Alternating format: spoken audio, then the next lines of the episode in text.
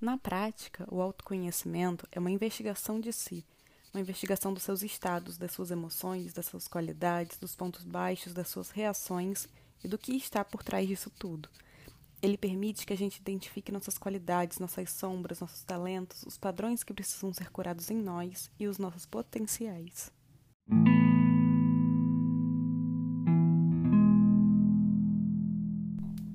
Gente, tudo bem? Eu estou a Clarice e esse é mais um episódio do Reconectar-se, um podcast sobre autoconhecimento e desenvolvimento pessoal.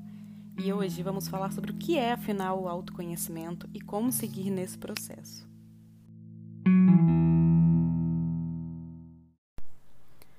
Muito se tem falado sobre autoconhecimento ultimamente, e com a pandemia, durante o isolamento social em que nos vimos distante de tanta gente fisicamente e tendo que conviver consigo mesmo, olhar para o espelho, para dentro, muitas pessoas começaram a buscar realmente conhecer as partes que as compõem, a entender melhor a si mesmo. Mas como fazer isso? Como na prática buscar o autoconhecimento? Olha, é, como você conhece alguém? É com convivência, né? Com convivência, com tempo juntos, com, com as perguntas, com as conversas que vocês têm é, vocês criam uma intimidade com a convivência e durante as conversas as perguntas são feitas de forma sutil, é, não necessariamente em forma de perguntas de fato. E não é diferente consigo mesmo. Você se conhece criando tempo com você, tendo tempo para se analisar, para avaliar, para questionar, e tempo simplesmente fazendo coisas que você vai percebendo que te nutrem, te nutrem realmente a alma, sabe? Que te energizam, fazendo coisas por você e com você. Porque assim como é importante ter tempo com quem você ama, é importante ter tempo com você mesmo. Afinal, você passa 24 horas por dia, todos os dias da sua vida, com você, né? Mas eu preciso te alertar. A disposição para se conhecer é realmente algo muito bonito, mas o processo de autoconhecimento nem sempre é. Nessa jornada que dura a vida toda, precisamos encarar as nossas sombras também. É, autoconhecimento não é apenas sobre potencializar nossas qualidades e as partes bonitas. Nesse processo, nos vemos de frente com muita coisa que a gente critica no outro e no fim também está em nós, sabe? E isso pode ser doloroso, mas é importante que a gente olhe para isso com carinho, com acolhimento, como a gente faria com alguém querido. E que a gente lembre que ninguém é feito só de luz, todos temos luz e sombras. E o fato de reconhecer as nossas sombras, que são aqueles nossos lados não muito bonitos, sabe? É o primeiro passo para curar. Afinal, a gente não pode mudar o que a gente não conhece. Mas, espera aí. Você pode estar se perguntando, né? Como assim, Clarice? Como assim ir para a vida toda? E é, pois é. A gente muda, né? Ao longo da vida, a gente conhece novas pessoas, novos lugares, a gente vive novas experiências, situações, e tudo isso vai mudando a gente também. Então, a gente nunca termina de se conhecer, assim como a gente nunca termina de conhecer o outro. Não existe um ponto em que você chega e diz, ok, agora eu me conheço 100%, agora eu curei todas as minhas sombras, agora eu sou uma pessoa perfeita, só de lados bonitos. Não, não tem isso. O autoconhecimento é contínuo. Sempre tem o que curar, o que potencializar em você. O trabalho de se conhecer é o trabalho de uma vida inteira.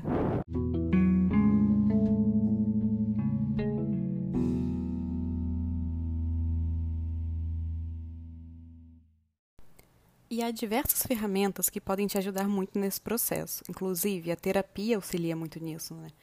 Mas sem a sua autorresponsabilidade de lidar com o que perceber e sem a sua disposição para movimentar em direção ao que você precisa, sem aquela vontade de seguir em frente, encarar as partes que não são muito bonitas em si, nada vai mudar. Sem a sua prática constante do que for percebendo que precisa curar ou potencializar em si, nada vai mudar. Porque o autoconhecimento é a base, né? A gente é a teoria. É, a gente se conhece, mas o que, que adianta se conhecer se a gente não usa isso para melhorar, para se desenvolver, para crescer?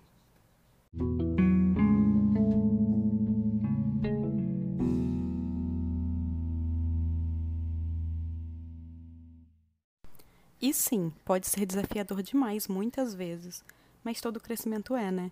Porque exige que a gente saia da zona do que a gente conhece, do que a gente está acostumado.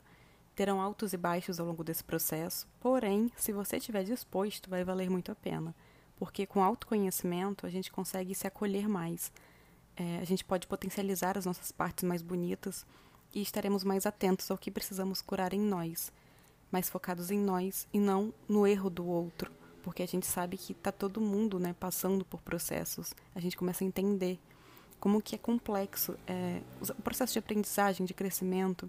Então ajuda a ter mais empatia pelo outro também. Porque antes de tudo, a gente tem empatia por nós, pelo processo complexo que é estar em constante aprendizado e desenvolvimento.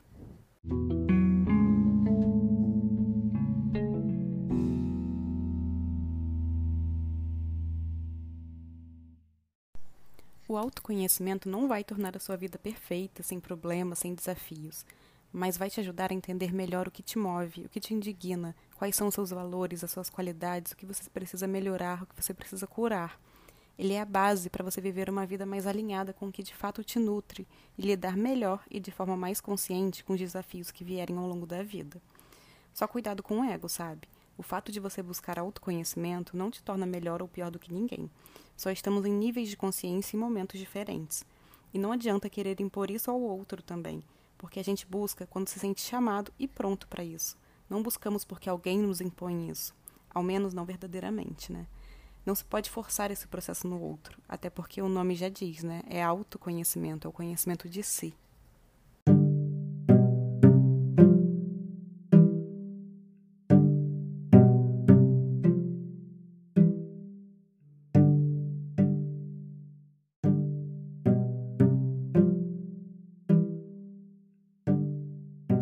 Isso. Eu espero que essa reflexão tenha te inspirado a seguir na sua jornada de autoconhecimento, que com isso você tenha cada vez mais clareza das coisas que te movem, do que você quer fazer, de como você quer viver, e que você viva cada vez mais alinhado com o que for descobrindo. Lembrando que ao longo da vida a gente vai mudando, e com isso a gente se conhece e se reconhece a todo momento. Então, é natural que os nossos gostos e os nossos sonhos também possam mudar. Autoconhecimento, no fim, é a libertação de si mesmo e do que te prende em molduras é a disposição de se encarar no espelho e saber que você e aquele reflexo estão de mãos dadas pela vida em cada aprendizado, em cada mudança, em cada experiência. E eu te desejo tudo isso. Afinal, pessoas com disposição para se conhecer e se desenvolver, para crescer realmente, para aprender, começam a entregar o seu melhor para o mundo. E é assim que a gente vai construindo um planeta muito melhor, né? Então, muito, muito obrigada por ter ouvido até aqui. E um 2022 de muito autoconhecimento, que você se liberte cada vez mais para ser quem se é e ser quem você quer ser de fato. E até o próximo episódio em 2022.